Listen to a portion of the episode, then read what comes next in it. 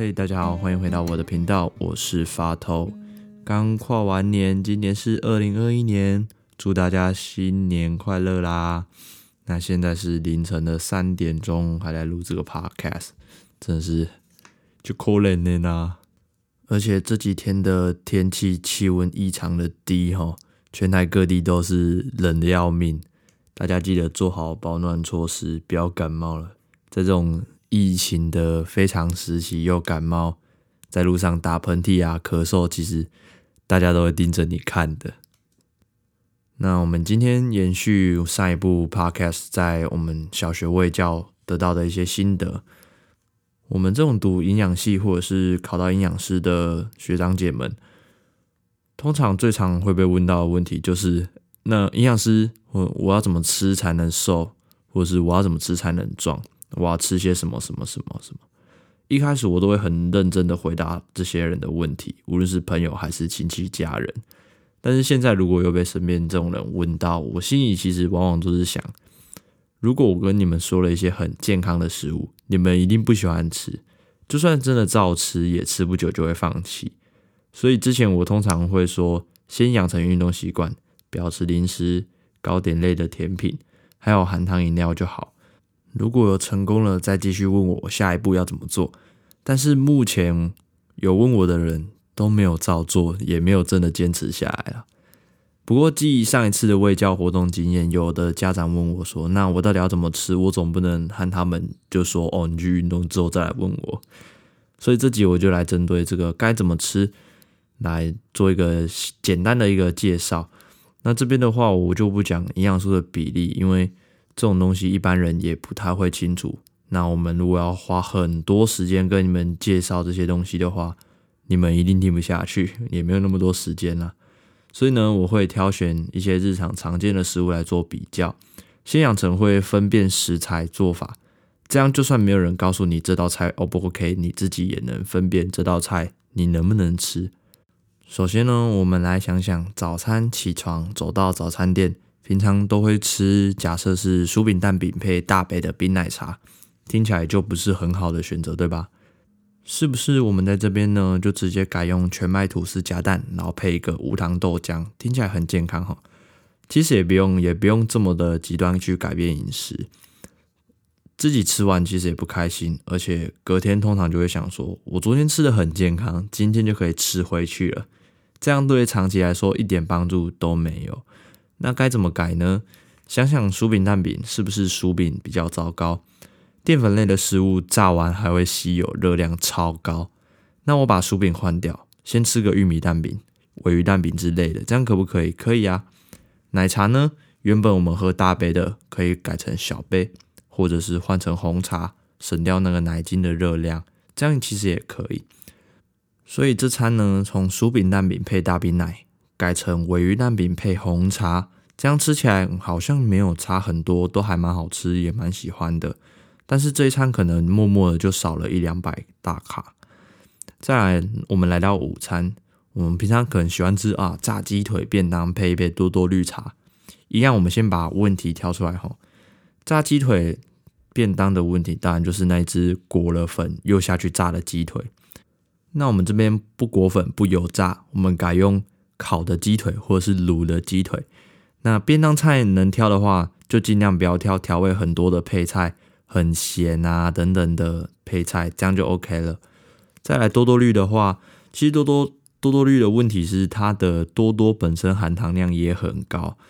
那如果你死都不喝无糖绿茶，你觉得可能很苦很涩啊，你可以喝看看无糖绿茶加椰果。这样也不会太涩，之外还有 QQ 的野果可以吃，心情也很好。这样稍微做调整以后呢，午餐可能也少了有一到两百大卡。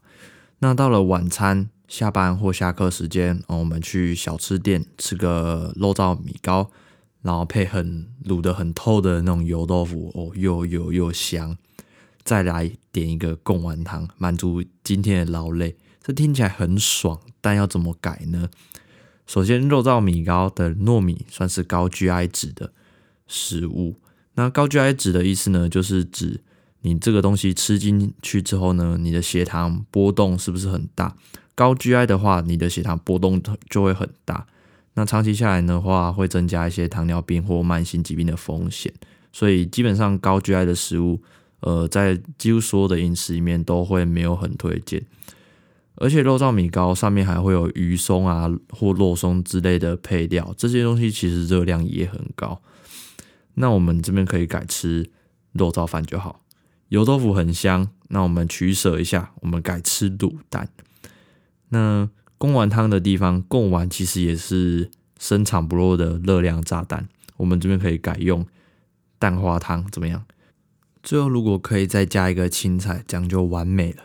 这样这餐可能也少了约莫一百卡多。那好，我们回忆一下这三这三餐加起来的改变哦。早餐我们从酥饼蛋饼大冰奶换成鮪鱼蛋饼跟红茶。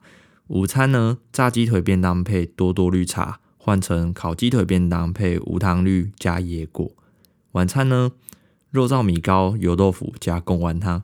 换成肉燥饭、卤蛋，加上蛋花汤，还有烫青菜，整天可能就少了五百卡，而且营养素还比较均衡了一点。过多的淀粉还有油脂都变少了，一些好的蛋白质也变多了一些，而且至少这一天吃下来是开心的。那这时候就一定会有正义魔人出来说：不行，吃肉燥饭一定要五谷饭或糙米饭，肉燥要瘦的。我会说很棒啊！如果能这样子的话，当当然更好。但是这种东西该怎么买？